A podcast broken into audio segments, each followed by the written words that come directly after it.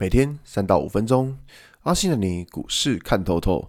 欢迎收听今天的晨间碎碎念。大家早安，我是阿信。今天是二月十六号，礼拜三。先来为大家整理一下昨天的美国股市。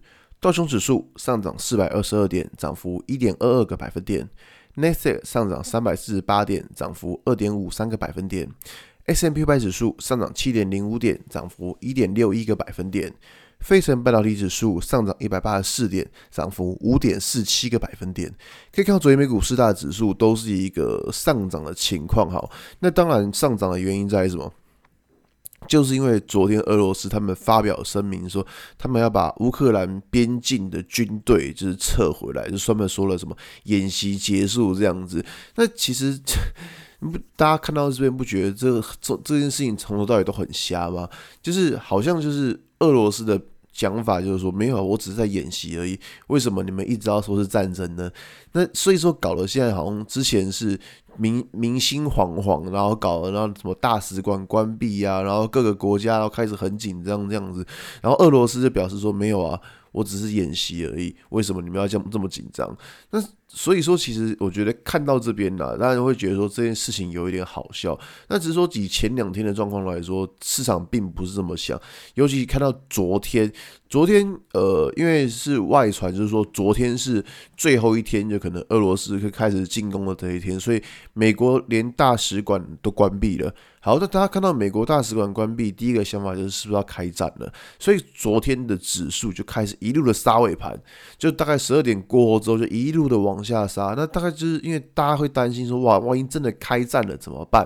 好，那结果说昨天就是。俄罗斯发表声明说没这回事，呵，没这回事。反正昨天，反正这件事情就是，就像之前跟大家讲了，我觉得说，呃，就算真的开战好了啦，这也是一个利空出尽的情况。那再来就是说，我觉得俄罗斯也不是这么想要打。那真的最想要打的是谁？是美国，美国是最想要打的人，因为打起来对他才有利啊，所以美国是最想要打。所以看到就是拜登他又发了一个声明，说就是不排除就是俄罗斯会怎么样之类的。在今天早上他又讲了说，不排除俄罗斯可能又会就是呃说开始进军啊之类的，反正又是在那边妖言惑众。那反正不管了，反正就是我们知道说美国很想打。但其他国家其实并不是这么想要打，所以说其实以这件事情来说，我觉得反正呃，目前看起来应该是暂时落幕了啦，因为俄罗斯都已经讲的是演习了嘛，那他会不会他会不会就是哦说隔天说啊我要来打这个我就不知道，但是以目前来看这一件事情是暂时落幕，所以说呃整个指数来说的话，我觉得说短线上的一个利空消息已经不见了啦，呃起码说之前因为。这件事情，然后整个指数非常的震荡，那可是这个利空消息已经开始有点消失了。那当然，就对于股市来说，就是一个比较好的状况。那我们回到台股来看好了，台股在呃昨天杀尾盘之后，可以看到五日均线站不上。那这边的台股大概就是看了两个东西，一个是五日均线有没有站上，第二个就是上方的七呃二十四均线跟下方的七十二均线这两条均线看之后是哪个方向来突破。那所以说，我就觉得在这边的状况呢，呃，第一个想法就是说，反正现在指数还是一样是偏向一个震荡的状况，就不要觉得说啊，是不是利空消息不见了，然后指数就开始一路往上飙呢？你也不要这样想，只是利空消息不见。还有其他的利空啊，对不对？联准会的这个大魔王都还没讲话嘞，所以说其实我觉得大家在操作上还是要多一点点的警觉性啊。